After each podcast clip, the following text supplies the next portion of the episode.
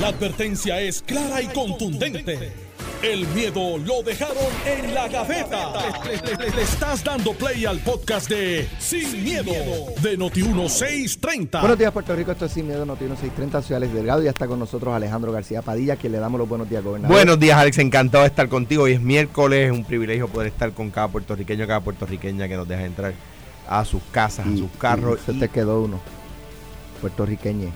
Los No, no, esa changuería no. Y yo puedo decir corruptos, corruptas y corru- corruptos. Corruptes. No, esa, esa, esa changuería no. Por- Eso por- no es una por- changuería. Es una Bueno, changuería. Tú puedes discrepar, No, pero no es una es una changuería. No es una Es changuería. más, hazte un Voto, censo. voto para Carmelo. Ah, sí, exacto. Hazte un censo ahí de Noti1, a ver si creen eso de Es este. que- es que- Es más, yo creo en este. Cuando digo este, este, es, ¿sabes?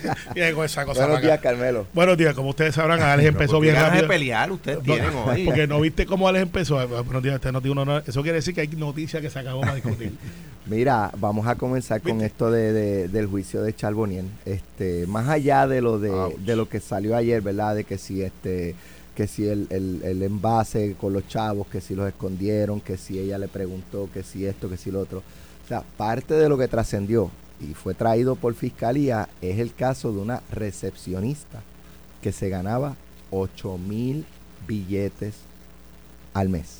La verdad es que no se lo ganaba. Se le tenía que dar parte. de- Le pagaban. Le pagaba. Le pagaban 8 mil. Entonces, uno dice, uno dice, caramba, eh, yo le preguntaba a Ferdinand ayer, como legislador que fue, y ustedes dos fueron legisladores, y yo decía, ven acá, eh, cuando Ale- el senador Alejandro García Padilla contrata a Alex Delgado para limpiar la oficina de conserje, me contrata y Alejandro reporta a dónde, si es que ocurre así, Alex Delgado, conserje, 1.500 pesos Yo, mensuales. de hecho, por lo O, menos. o eso una vez a ti te dan, qué sé yo, te dan No. 20 mil pesos de presupuesto y tú lo manejas y tú no tienes que reportarle No. a nadie cómo tú lo pagas. No, de hecho, ¿Y a quién? por lo menos como era en el cuando yo era senador, o sea, senador hasta el 2012. eh, eh, yo, por ejemplo, pues Alex Delgado es parte de la oficina, funciones tal y hay un, eh, había un, un- un parámetro, tú le puedes pagar entre tanto y tanto. Y entonces, así era, ¿verdad? En aquel momento. Era una guía.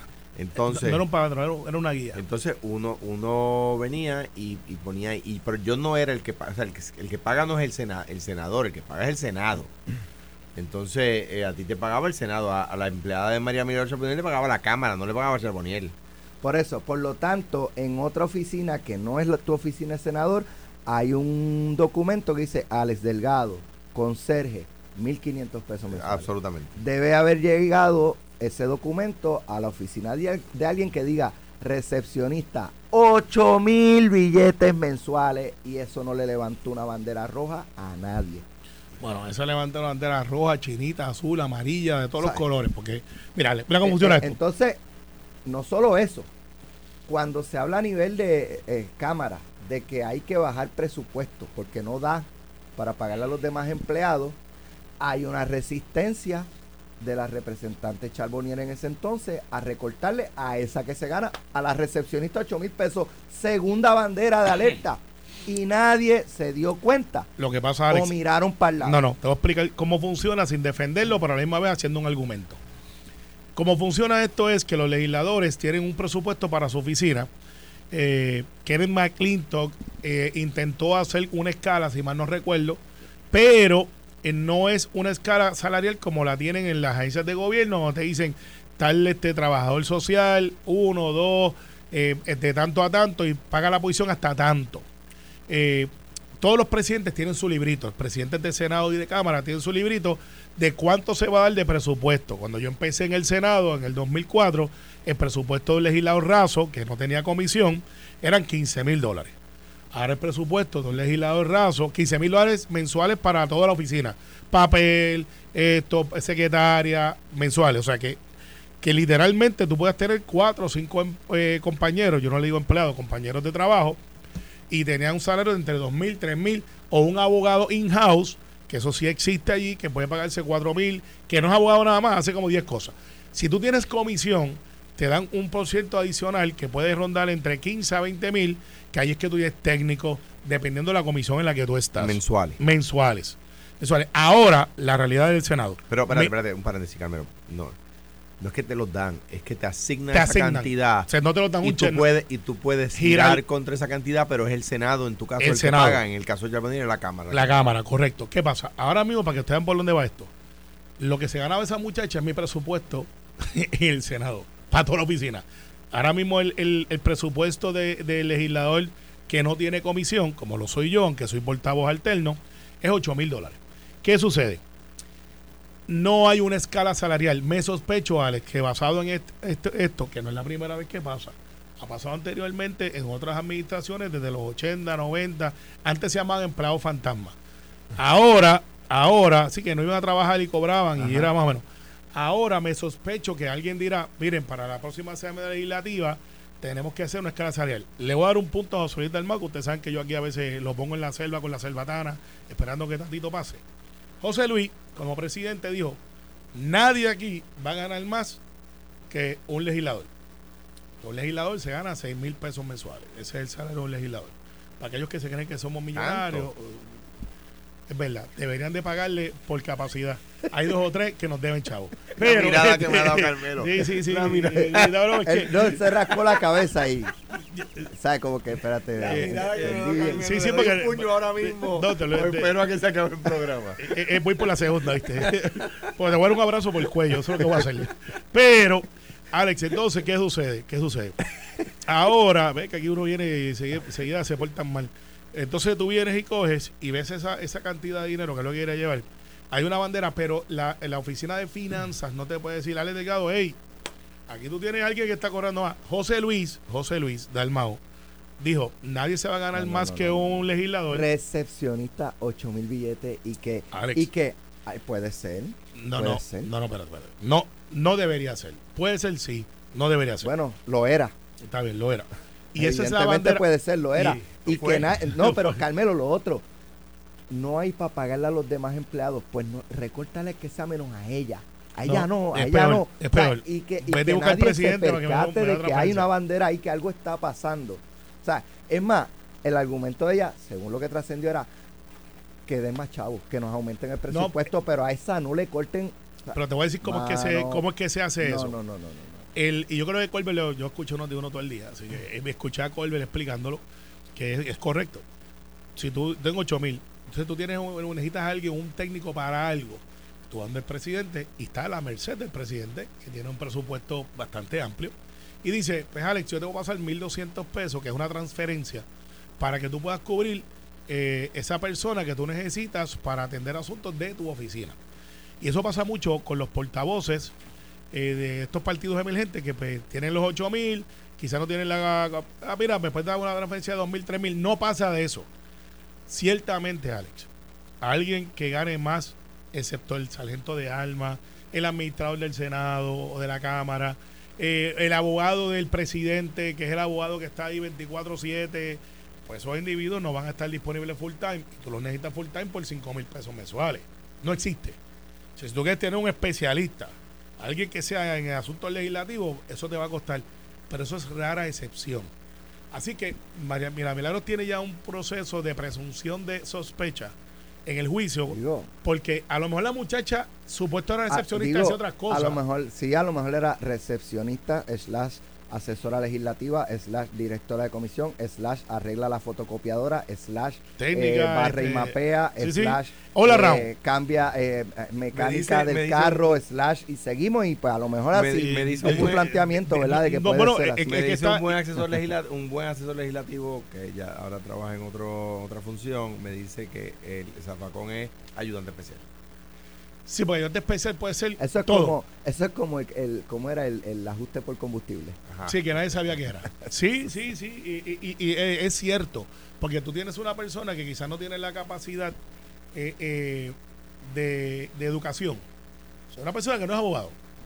Porque los hay. De hecho, asesores del gobernador tenemos hoy que no son Pues abogados. tú le pones pero son- abogado, No, no, asesor pero ahí es que- ahí es que vamos. no Ahí es que vamos. Me voy a salvar el nombre, pero tú lo conoces muy bien. Nosotros tenemos este muchacho que es de Guaynabo, que es un experto en asuntos legislativos. Ya va cerrando. Sí, sí, eh, cerrando, por Ya, poco. ya vamos O- identificando. Ahorita digo que corre Es bicicleta. de Guaynabo. Es de buen mangotín. ¿Qué más es? Del mangotín. No, ya, ya, Eh, ya. eh, ya tú sabes quién. Ya- es. ya tú no sabes, sabes. pero la gente no sabe quién No es. lo puedes cucar. No, pero mira, puedes mira. cucar. No, porque este análisis sale sin miedo. Ese muchacho sabe más que cualquier abogado que yo pueda traer de la Facultad de Derecho, de la que sea. Y yo lo pongo en la Asamblea Legislativa y él va a decir, ok, eso es una ley. Y puede hacer el análisis. Pero si yo voy donde este asesor, que es asesor del gobernador, que venía de la oficina de un ex vicepresidente, él, yo, yo, que soy el legislador, que soy abogado, que estoy ahí, voy donde él y le digo, oye, fulano, chequeate este, y él me entra el sistema y es más eficiente que cualquier abogado que yo conozco en la Asamblea Legislativa. Solamente comparable con Ronnie Jarabo, que tiene una mente fotográfica, que viene y te dice en el 80 pasó esto, en el 70 y pico pasó esto. Ese muchacho puede hacer eso. Pocos abogados pueden hacerlo. Ese muchacho, que no es un muchacho, es mayor, más mayor que yo, es un asset que yo no lo puedo poner de asesor legal, pero es asesor legislativo. Sabe más que cualquier abogado que tú traigas nuevo. Pero ¿cuánto tú le pagas a alguien que tiene ese reconocimiento que lleva 20 y pico? Miguel, que fue asesor de Tony Far Zamora, Buenísimo. Miguel lleva 40 años hecho. Cuando se hizo el Capitolio, Miguel fue el que le dijo, la primera piedra ponla allí.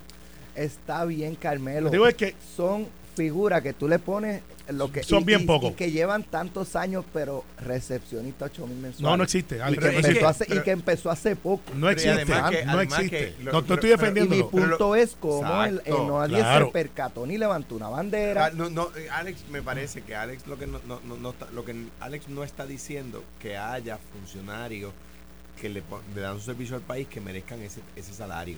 Lo que está diciendo Alex es que nadie levantó la bandera que ¿Qué está pasando una ahí? persona cuya función era la de recibir las personas en la oficina, recibir documentos, etcétera, pero no era la de asesorar, no era la de redactar, no era la de investigar, tuviera ese salario y nadie se percató. La, la- verdad, a mí me parece que la, la pregunta que lanza Alex tiene una inferencia in- implícita. Y es que sí se percataron y no hicieron nada. Y la pregunta es, y aquí es que voy, es que yo estoy tratando de explicarlo, no porque lo estoy defendiendo, Alex. Yo creo igual que tú. O sea, este, ah, es más, un asesor legal que no sea de, de, la más alta jerarquía, no llega a esa, a esa, esa remuneración. No existe.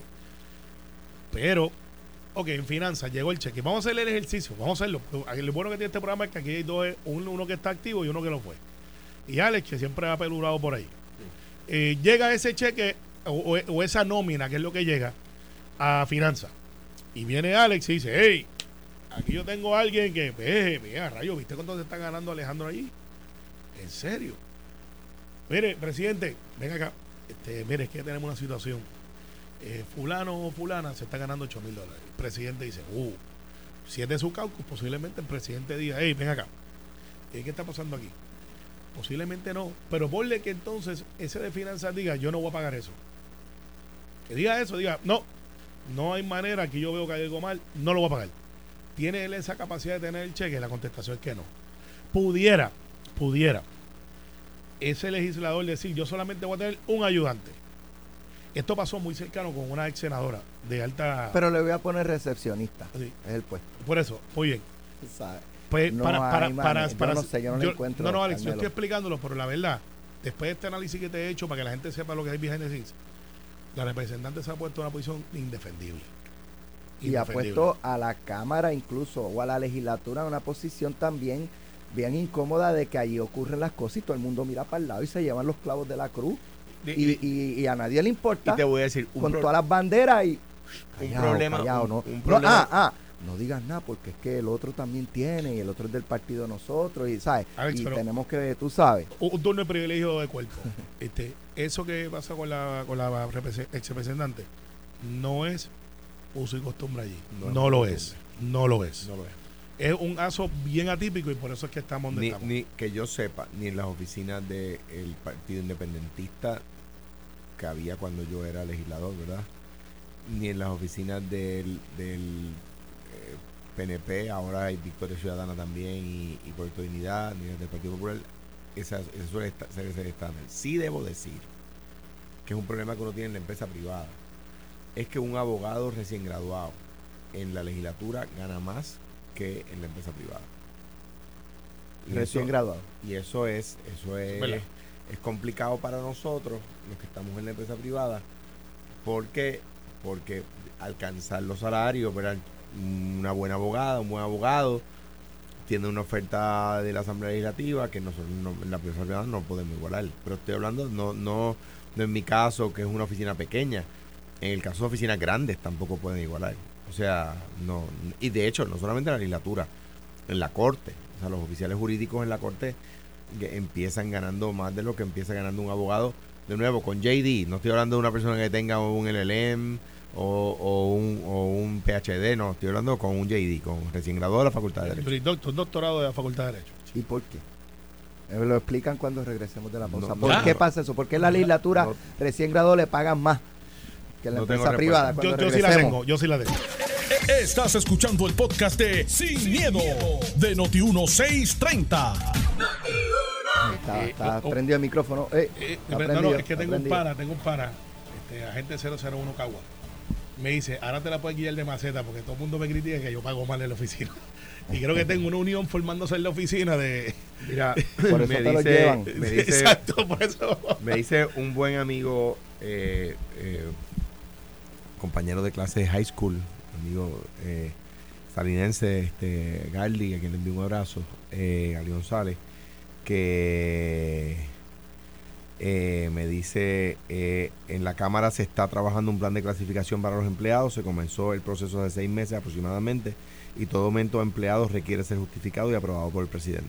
¿Por Eso- qué? por eso qué está bien. un- Eso está bien, eso, eso creo que va por ahí. Lo que pasa es que vas a tener mucha gente que no va a querer ir. Y te voy a decir lo que va a pasar. Aquí, aquí, la voy a leer en el aire. Eh, o sea, cogerla en el aire. Tú puedes tener destaques de agencias, Alex, en el, que es otra cosa que se hace. Yo tengo a Alex Delgado que está en tal sitio eh, y yo digo, pues mira, yo necesito ese, ese, ese recurso, lo necesito acá. Y es un destaque, pues lo paga la agencia y la, y la y lo que se puede hacer en ley dentro del proceso de este de, de personal es, pues mira Alex, tú te ganabas dos mil dólares allá, que pasa mucho, de carrera, y yo te puedo dar aquí un diferencial de 500 dólares. Eh, porque una de las cosas que sí tiene, y por eso es que no se consigue mucho talento, es porque en el, el Capitolio tú no tienes hora de entrada y salida. Una cosa también que añado a eso, este, eh, bueno, pero en mi oficina tampoco. Sí, pero tú trabajas este, el distrito. Bueno, yo que soy de distrito, y aprovecho el intermission para decir gracias. Fui el primer legislador de distrito que acaba los endosos de esta nueva modalidad. Así que gracias por eso. Felicito. Eh, eh, es un mensaje claro y contundente. Buenas y gracias. Pero, por ejemplo, yo que soy distrito, pues a veces no es típico, atípico que yo le diga, mira, vámonos al distrito de Alta, que es mi pueblo más lejano de- de- del Capitolio, y estemos hasta las 7, 8 de la noche. Un sábado eh, tenemos visitas distritales. Un domingo puede haber una actividad de niños o de la iglesia o de un centro comunal y tú tienes que estar ahí. O las juntas que se reúnen a las 7, 8 de la noche. Eh, pues, por ejemplo, las juntas en Guaynabo, en No, pero Bayamón, de yo- residentes. yo lo entiendo, pero o sea, digo que no, no es un trabajo no- de, no de estoy 8 a minu- 5. No estoy minusvaliendo eso. No estoy minusvaliendo eso, pero en, en, en- en la oficina de un abogado, no digo yo solo en la mía, o sea, a no- nosotros teníamos que ten- tenemos que terminar para mañana, mañana es día 14, ¿verdad? Sí. Hoy día 13. Sí. Sí, pues tenemos que terminar para mañana un recurso, un, doc- un documento y hay que tenemos que trabajar hasta tarde. Claro. Me escriben, me O sea- escriben, me escriben, el presidente de la Cámara tenía que saber ese sueldo. Finanzas le tiene que haber dado Era alerta Johnny Méndez. sobre era. eso. En aquel entonces era Johnny Méndez. Es imposible que en finanzas eso no levantara una bandera. Y será legal, pero es altamente inmoral. Bueno, es que vamos a lo que te dije ahorita. ¿Quién controla el presupuesto de la oficina es el legislador? Y ahí es que va la prudencia. Eh, hubo una senadora de mi partido que tenía dos, dos ayudantes nada más. Eh, y era una senadora de primera, by the way, no llegaba a ese salario jamás. De hecho, ella a veces cogía el teléfono ella misma. un paréntesis, hay veces que un asesor, por ejemplo, me pasó a mí, que, un- que yo no tenía, ¿verdad? No, no tenía el presupuesto para pagar un asesor y lo que hacíamos es que varios senadores compartíamos el mismo asesor. El pote. y de nuestro presupuesto cada cual ponía, ¿verdad? Pues ponle tú mil pesos y entre tres asesores le pagábamos tres mil pesos al mes, ¿verdad? Por decir por- algo. Claro, sí. Y, por decir, eso es un altísimo. Eh, Digo para que sepas, Alex, cuando yo fui asesor legislativo, y le envío un abrazo a Carmen Iriciela González, una gran representante. Estamos ahí, de- ahí, debió- excelente. excelente debió ser ser- humano. Debió ser alcaldesa de ahí bonito y nunca se postuló.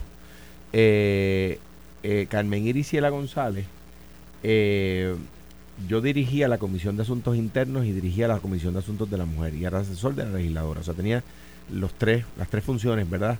Que era asesor legislativo de la, de la representante, dirigía la Comisión de Asuntos Internos y dirigía la Comisión de Asuntos de la Mujer, ¿verdad?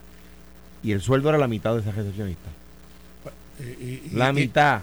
Y, eso, es un sueldo bien pago ahí. Y en aquel momento yo era, en aquel momento yo eh, era, yo ya era abogado hacía varios años, había sido oficial jurídico dos años y había estado en la, litigando en la práctica privada. O sea que no era un abogado raso. Tenía, tenía, era abogado, tenía experiencia, dirigía dos comisiones, era asesor legislativo de la legisladora y ganaba la mitad de la recepcionista de Charbonier. Uno que se acaba de graduar y revalidar de abogado eh, tiene empresa privada tiene Capitolio y en Capitolio le pagan más. Porque para tú poder tener... Eso es lo que trajo Alejandro. Tú vas a reclutar en tu oficina de abogado un, abogado recién graduado y te dice, chacho, no, pues si en la Cámara me pagan el doble. O en el Senado me pagan el doble. Y posiblemente trabaja el doble también y no tiene sábado ni domingo. Posiblemente. Pues depende mucho del legislador. y depende de la oficina de abogado. Y de la oficina del abogado, exacto, también. Eh, lo que pasa, Alex, es que la experiencia legislativa es bien enriquecedora para los abogados, pues estás trabajando con leyes, estás trabajando con relaciones, y eso tiene un, lo que se llama un valor añadido. Entonces, en adición a eso, tú te vas a un bufete de abogados, que por lo general empiezan mucho, y tú no ves la luz del día, porque entras en una oficina y estás en documentos, documentos, documentos, documentos, mociones, porque tú no estás en la corte, tú estás haciendo tu camino para poder ganarte la confianza del bufete, si es así, o si tienes suerte y entras para mí en la mayor escuela que tú puedes tener como abogado, que es servicios legales o asistencia legal. Para mí esos son los héroes del sistema de justicia. Yo los defiendo donde quiera que estén, porque son otra cosa, es otra, otra casa de ser humano. Son unos duros. Unos duros. Y sobrecargados y mal pagados. Saludos a José David que está ahí todavía. Pues esos tipos son unos héroes. Al final del día, si tú te das por un bufete, Alex, vas a ser el, no esclavo, esa palabra está mal utilizada, vas a ser una persona que entra a las 7 de la mañana a la oficina, sale hasta las 6 y no ve la luz del día. Yo, yo, yo no minusvalgo, yo no minusvalgo ninguno de los dos trabajos. los dos sitios se trabaja bien duro. O sea, no para nada. A mí, o sea, yo a veces salía a las 11, a las 12 de la noche de la legislatura ah, y no era no eran tiempos de fin de sesión. El fin de sesión es típico. Pero igual en la oficina de abogados, anoche yo estaba pues, con la computadora en la falda hasta tarde. Pues, pues estaba en mi, casa, pero estaba con la computadora en la falda escribiendo.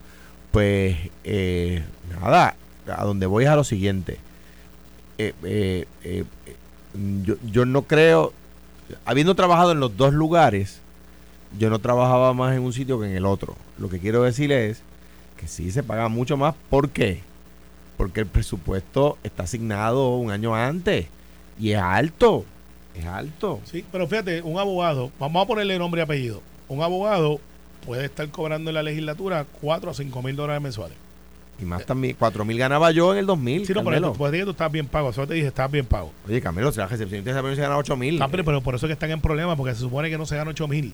Una recepcionista del Capitolio debe de estar, eh, recepcionista que no es coger el teléfono nada más, es recepcionista secretaria, eh, atender público, eh, gestionar este representación de que si el legislador te dice llámate a DACO porque tenemos este casito que no se ha movido importante dónde está puede estar en 2.500 pesos 3.000 como mucho. Me dice el patriota vagabundo y tienes razón los demás empleados de la oficina no saben el salario del otro.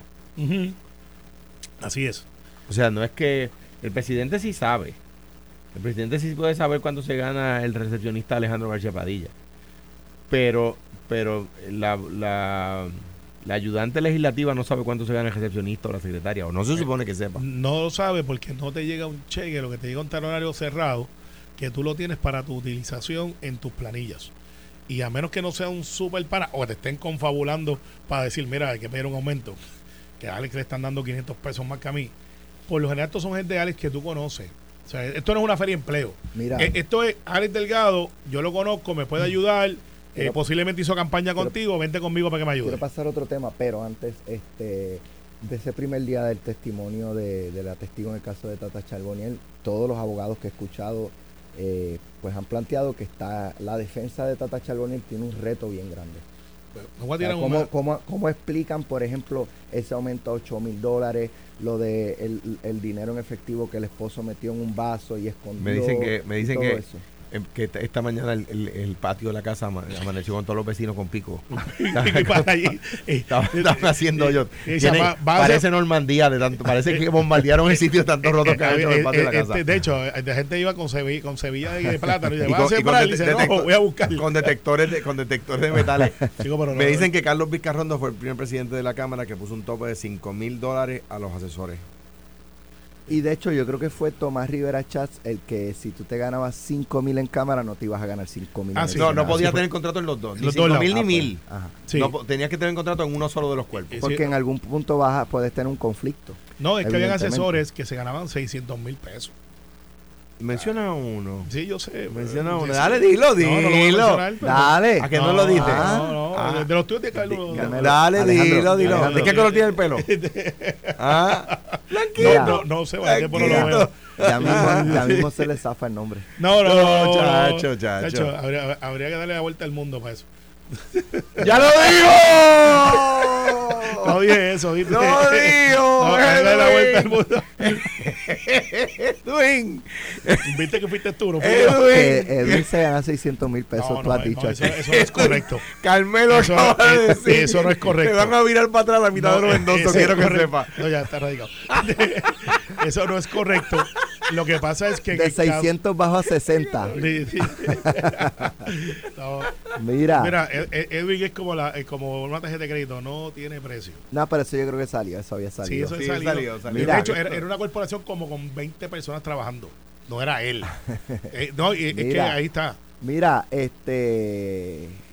¿Qué les parece el caso? Mira, o sea, lo Alex, ven. abogado de defensa aquí que, que fui hasta que si yo estuviera en los zapatos de Frankie de Bollo, que no lo estoy, y Frankie tiene una experiencia brutal, es un, un caballo, un duro, un duro. El caballo en la, en la ámbito legal y en deporte es un duro, ¿sabes? No es un, Sí, menosprecio, sí, es un super caballo.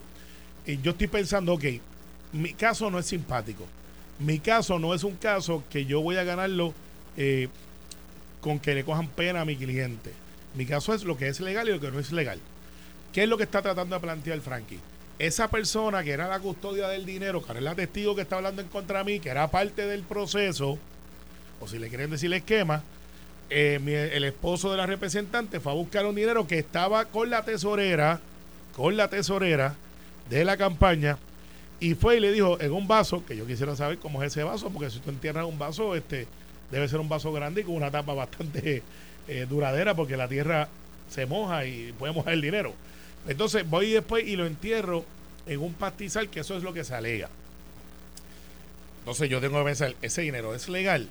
Pues mi teoría como defensa es, sí era legal. ¿Era ilógico que lo fuera a enterrar si era legal? Ah, eso es otra cosa. Eh, ¿De dónde procedió el dinero? ¿Por qué usted lo tenía? O sea, estoy haciendo las preguntas que Frankie debería estar pensando como abogado de defensa para decir, mire, jurado, se ve feo. Sí, este señor no sé por qué fue y enterró ese dinero porque ese dinero lo tenía la tesorera.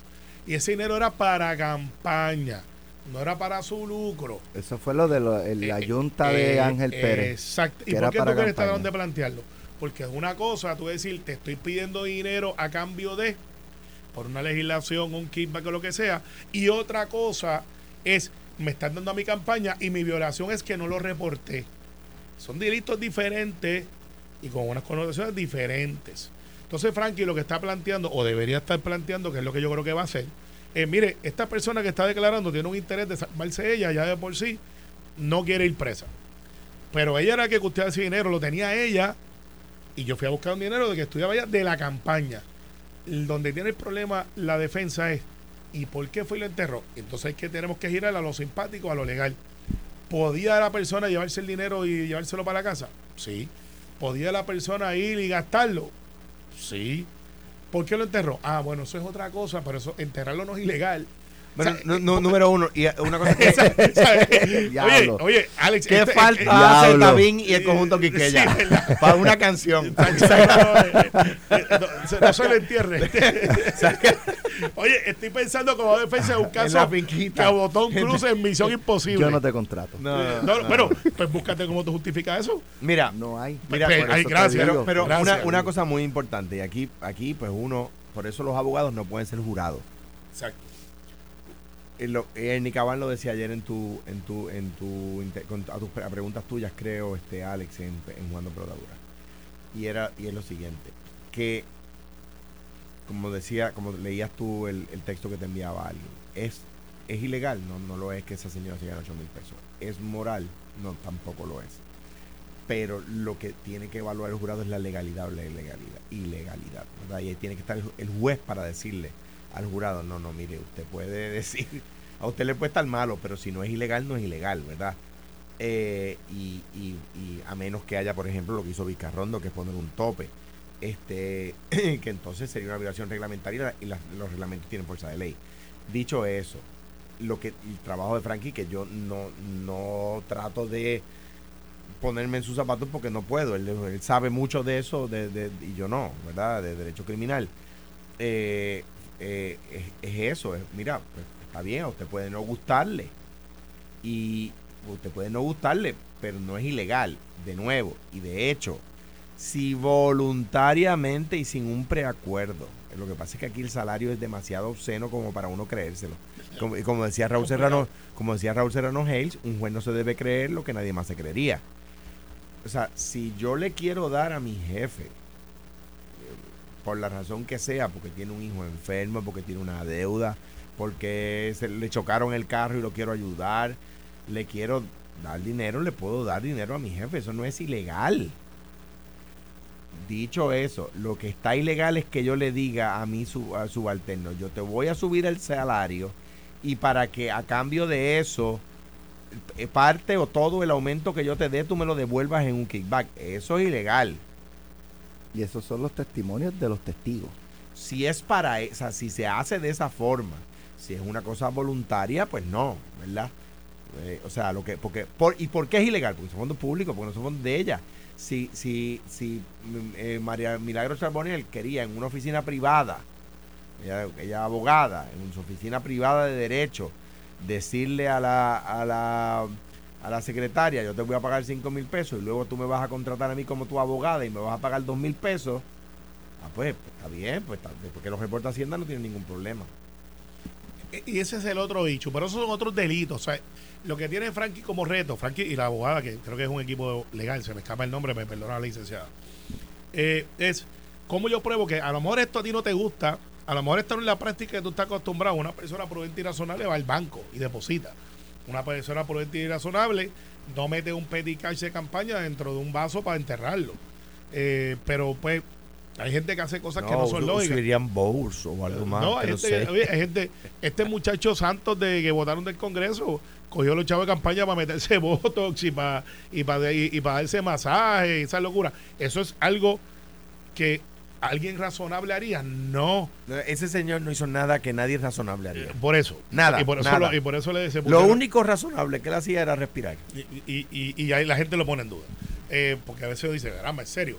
Pero entonces, el, el, ahora vamos al testimonio, que es lo que tiene que hacer el abogado de defensa, es mirar la credibilidad de, ese, de esa persona y hacerle la pregunta, ¿cuál era la posición que usted ocupaba en la, campaña de la representante Charbonnier? Ah, yo era la tesorera. ¿Y usted recibía dinero para la campaña? Sí, yo recibía dinero. ¿Y usted la que manejaba ese dinero? Sí, yo lo manejaba. ¿Y usted reportaba y estaba a cargo de que esa de que se reportara el dinero? Sí. Y ya la va llevando diciendo, oye, usted también cometió una ilegalidad, porque usted supone que debe ser reportado eso. Entonces, oiga, y cuando fueron a buscar ese dinero, ¿usted lo vio? Sí. ¿Y cómo usted sabe que esa persona fue y lo enterró? Lo, que pasa es que eh, tienes toda la razón, pero por ejemplo, el tema de no reportarlo no es delito. Es, es enmendable. Es, enmendable. Delito es no rendir la planilla. Por eso no, no, pagar no es delito. Pero entonces aquí viene entonces si era para la campaña o era para ella, porque tiene dos connotaciones diferentes. Si es para la campaña, no rinde contribuciones sobre eso, es un reporte al contrato electoral.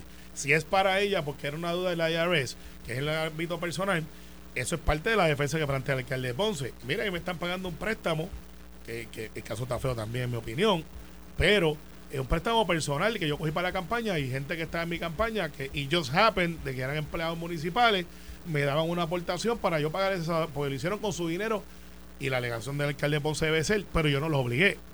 En el caso de la representante Charbonnier, que está en juicio, el está bien difícil porque la presunción de inocencia no existe en este caso. Es un juicio político. Y cuando tú vienes y con la, malicia judicial del mundo, la primera prueba es, mire, eh, allí fue y enterró a los chavos porque él tenía, y aquí es que va la percepción, él decía que lo podían, ustedes lo podían estar siguiendo. Mira. Entonces, el abogado te iba a preguntar a Alex, ¿y cómo usted dice que lo estaban siguiendo? ¿Usted lo vio o es una percepción suya? O sea, van mirando, por ahí que Claro. va. Tres, tres minutos me quedan. Elmer presentó el documento ayer donde le autorizan a ser candidato. ¿Qué decíamos ayer aquí?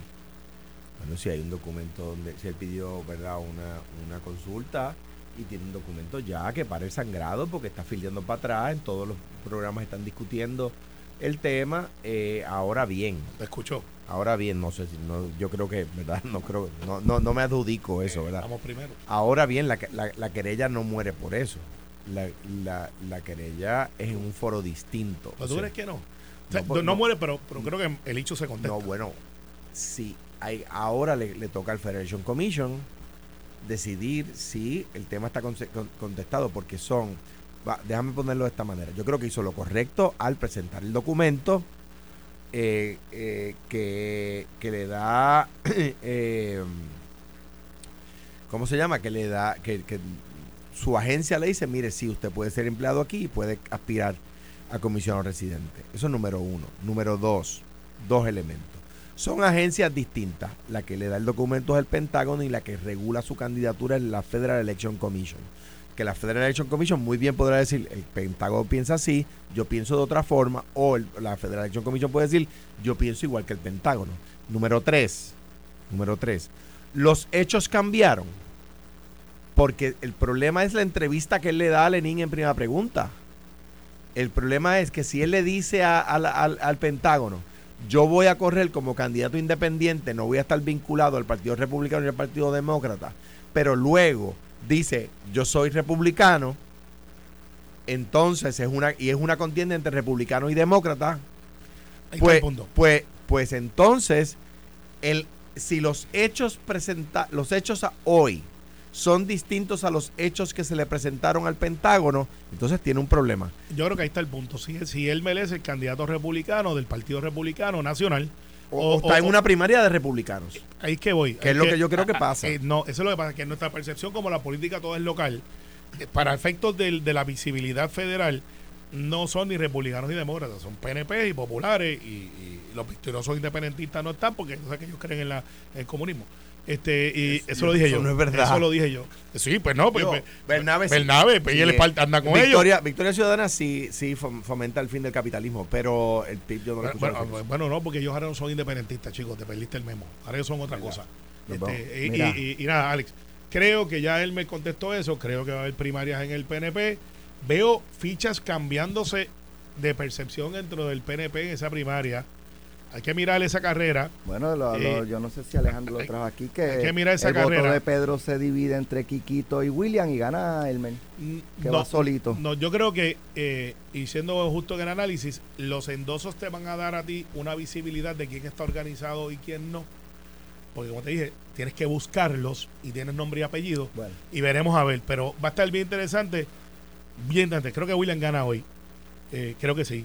Eh, pero creo espérate, que. espérate, espérate, creo que William gana hoy. Bueno, es que la- pues yo- ese es mi candidato que yo estoy apoyando. Tú lo ves cambiando. Yo veo que hay unas fichas que se están cambiando. Eh, la entrada de Elmer no va a cambiar el resultado. Pero yo tengo que ser bien honesto en análisis. Hay mucha gente mirando esa candidatura más serio de lo que yo pensaba. La de Elmer. No, no, no. La La de de, comisionado residente la están mirando con mayor recelo. Y la de Jennifer y Pedro está casada, no hay duda. Pero la de comisionado residente yo pensaba que iba a ser un accesorio, porque es menos relevante para la gobernación que la... Y veo que va a haber debates más intensos en la comisaría residente, lo dije hoy. Gracias Carmelo, gracias Alejandro. Mañana.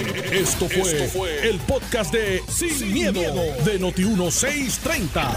Dale play a tu podcast favorito a través de Apple Podcasts, Spotify, Google Podcasts, Stitcher y notiuno.com.